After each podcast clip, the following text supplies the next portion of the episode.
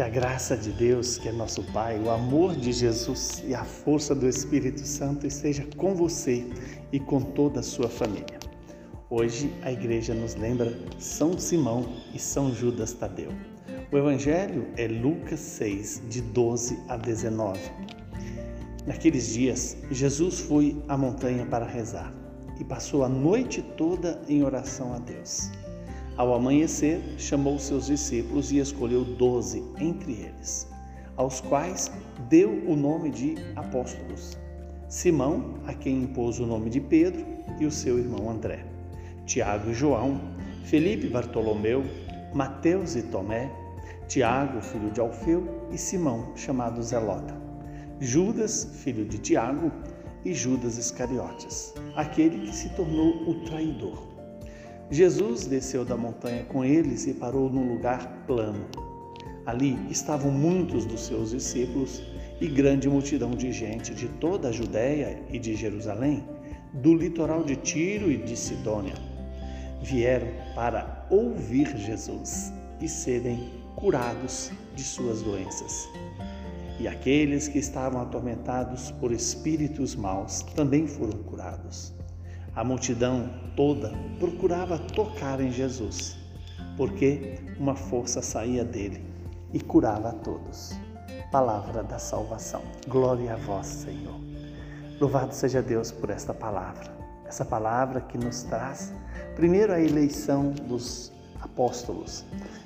Jesus, que para tomar essa decisão, passa a noite toda em oração, em comunhão plena com o Pai o Senhor convida a mim e a você também a ter esse zelo da vida de oração.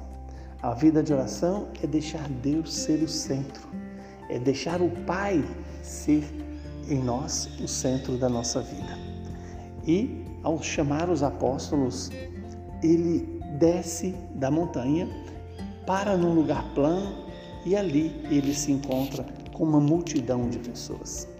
O mais importante desse evangelho é quando diz que Jesus desceu da montanha com eles e parou nesse lugar plano. Ali estavam muitos dos seus discípulos e uma multidão que procurava Jesus para ouvi-lo e ser curados por ele. Aqui tem algo importante: ouvir Jesus, ouvir a palavra deixar que a palavra encarnada em Maria se encarne na minha história.